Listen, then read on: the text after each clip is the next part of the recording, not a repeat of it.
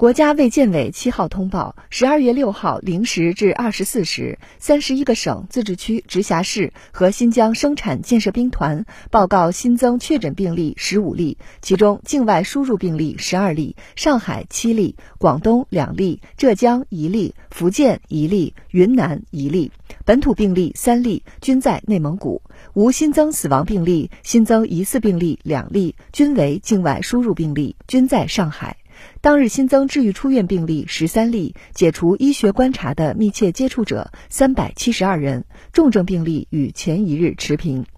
境外输入现有确诊病例二百四十五例，其中重症病例四例，现有疑似病例四例，累计确诊病例三千九百四十八例，累计治愈出院病例三千七百零三例，无死亡病例。截至十二月六号二十四时，据三十一个省、自治区、直辖市和新疆生产建设兵团报告，现有确诊病例二百八十一例，其中重症病例六例，累计治愈出院病例八万一千七百一十九例，累计死亡病例四千六百三十四例，累计报告确诊病例八万六千六百三十四例，现有疑似病例五例，累计追踪到密切接触者八十八万三千六百六十二人，尚在医学观察。的密切接触者五千七百五十八人。三十一个省、自治区、直辖市和新疆生产建设兵团报告新增无症状感染者六例，均为境外输入。当日转为确诊病例一例，为境外输入。当日解除医学观察八例，均为境外输入。